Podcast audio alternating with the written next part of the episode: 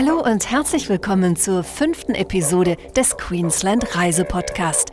Wir sind Pia Hoffmann und Henry Barchet. Und heute nehmen wir Sie mit ins Outback von Queensland.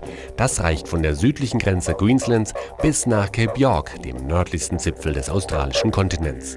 Hier findet man über 20 Nationalparks, zeremonielle Stätten der Ureinwohner und alte Goldgräberstädte. Wer aber zum ersten Mal ins Outback reist, der ist vor allem von der Landschaft fasziniert, von der kaum vorstellbaren Weite und Einsamkeit. Für die langen Strecken empfiehlt Wayne Carlson von Queensland Rail eine Entdeckungsreise mit der Eisenbahn. The Outback is a place of such vastness and emptiness at the same time that it, it draws you and das Outback ist ein Ort voller Weite und Leere. Es zieht dich an und stößt dich zugleich auch ab. Aber es hat fantastische Farben, rot und ocker in allen Schattierungen. Und dann fährst du über einen Bergkamm und alles ist weiß und lila.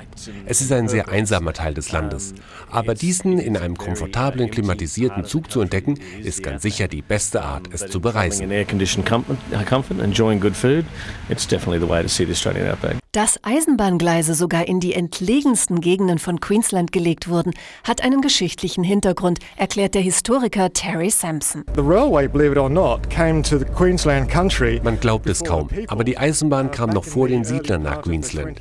Im frühen 20. Jahrhundert ließ die Regierung die Eisenbahn bauen, um Leute anzulocken, damit sie das Land bestellen und ihre Produkte abtransportieren können. Deshalb endeten viele Bahnlinien ursprünglich einfach im Nichts. to nowhere. Im Laufe der Jahre entstanden kleine Siedlungen und Farmen entlang der Bahnlinien, die regelrechte Lebensadern für die Outback-Bewohner waren. Wayne Carlson. The train lines didn't actually originally run along the coast, they ran inland. Uh, it was only about 80, 90 Die Eisenbahnlinien führten ursprünglich nicht an der Küste entlang, sondern ins Inland. Erst so vor 80 bis 90 Jahren wurden sie zu einem System zusammengeschlossen. Die Hauptaufgabe war es, Vieh- und landwirtschaftliche Produkte zur Küste zu bringen. Heute transportieren sie zwar auch noch Kohle und Stahl, aber in erster Linie dienen sie dazu, Passagiere zu befördern und wir freuen uns, sie an Bord zu haben. Und so kann man bequem vom Zugabteil aus die beeindruckende Landschaft in sich aufnehmen, während man Kilometer für Kilometer tiefer in das Outback hineinfährt. In der Mitte von Queensland haben wir den Zug Spirit of the Outback, der durch die Longreach führt. Das ist das kulturelle Herz des australischen Outbacks. Hier wurde zum Beispiel die Fluglinie Qantas gegründet. Deshalb gibt es hier auch ein Qantas Museum. Wenn du das Outback wirklich erleben willst, dann ist dies eine 14-stündige Reise, auf der man einige der spektakulärsten australischen Landschaften sehen kann. Doch nicht nur die Eisenbahn brachte die Menschen in die einsamen Gegenden Queenslands. Entscheidend war auch die Suche nach Reichtum. 1871 erlebte das Outback einen Goldrausch. In einem ausgetrockneten Flussbett wurde Gold gefunden. Von dem plötzlichen Reichtum zeugt noch heute die Stadt Charters Towers, so Fremdenverkehrsamtsleiterin Susan Phillips. Charters Towers is a gold mining town.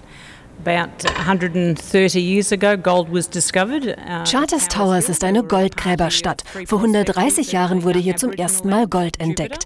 Drei Goldschürfer und ein elfjähriger Aborigine-Junge namens Jupiter fanden Gold am Fuße des Towers Hill, was zu einem unglaublichen Goldrausch führte. Die Menschen kamen von überall her, was der Stadt den Beinamen die Welt einbrachte. Es kamen viele Deutsche, Engländer, aber auch Menschen aus den USA.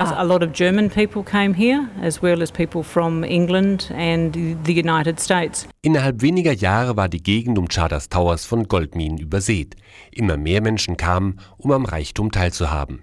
Den Wohlstand von einst kann man noch heute an den Gebäuden der Kleinstadt ablesen. Our buildings are such um, amazing two-story complexes because as the gold was continued to be discovered around the area, Unsere Häuser hier sind beeindruckende zweistöckige Gebäude.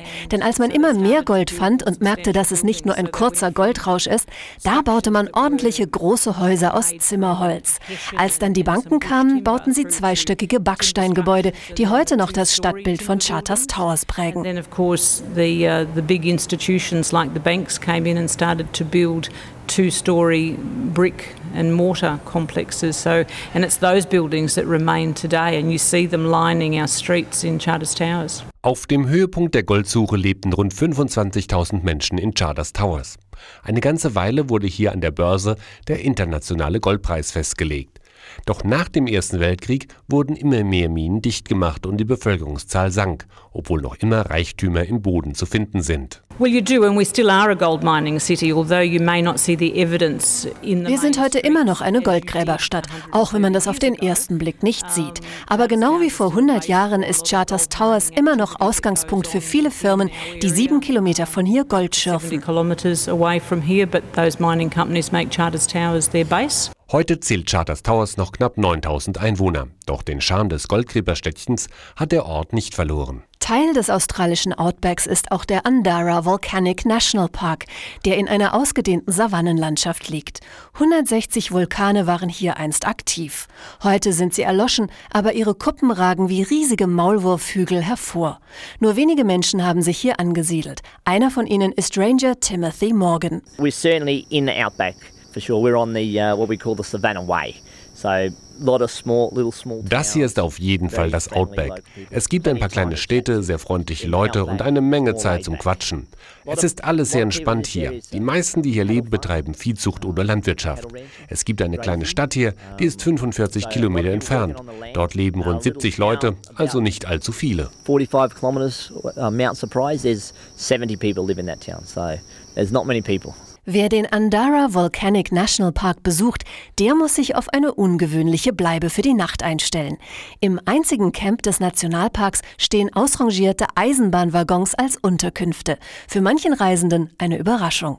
Man ist wirklich überrascht, wenn man so durchs Outback fährt oder man fährt durch den Busch und dann plötzlich sieht man hier äh, paar so äh, einen Zug an sich stehen und stutzt man erstmal, hey, was ist denn das? Und man kann, kann man hier übernachten und an sich recht schön. Hat also ist überraschend, irgendwo so im Outback überhaupt sowas zu sehen. So. Doch durch die dünnen Wände der Waggons ist man der Natur, vor allem in der Nacht, ganz nah. Die Geräusche sind schon, ich meine, Busch, überall, Insekten natürlich auch jede Menge. Aber es ist schon wirklich äh, arg schön, arg ruhig und man fühlt sich wirklich in der Natur. Das Besondere im Andara Volcanic National Park aber sind die sogenannten Lavatunnel, die auf mehr als 100 Kilometern die ausgedehnte Savannenlandschaft durchziehen. Das Lavatunnelsystem entstand vor etwa 190.000 Jahren bei der Eruption des Andara-Vulkans. Die ausgestoßenen Lavamassen suchten sich ihren Weg in ausgetrockneten Flussbetten. An der Oberfläche erkaltete der glühende heiße Lavastrom und bildete eine Basaltkruste.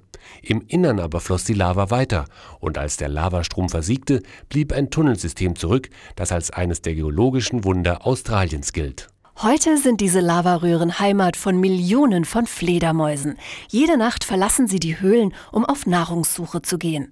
Ranger Timothy Morgan nimmt die Besucher des Nationalparks auf eine aufregende Nachtsafari mit. Okay, at Andara National Park. Im Andara National Park zeigen wir den Besuchern die Lavaröhren und weil die Touren nachts stattfinden, kann man sehen, wie dort Tausende von Fledermäusen herauskommen und Schlangen versuchen, sie zu fressen trying to catch them. Die Schlangen hängen von den knorrigen Bäumen, die direkt vor den Höhleneingängen wachsen.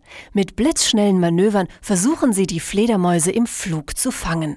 Für den nächtlichen Betrachter ein schaurig aufregendes Erlebnis. Also es war schon sehr beeindruckend für mich, heute Abend an der Höhle die äh, Bats rausfliegen zu sehen und dann auch noch die äh, braunen Baumschlangen oder was das waren.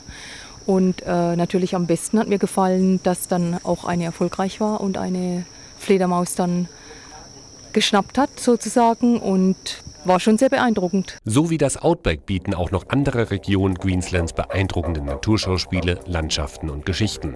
Deshalb nehmen wir Sie im nächsten Queensland Reisepodcast mit zu einer faszinierenden Inselgruppe, den Whitsunday Islands.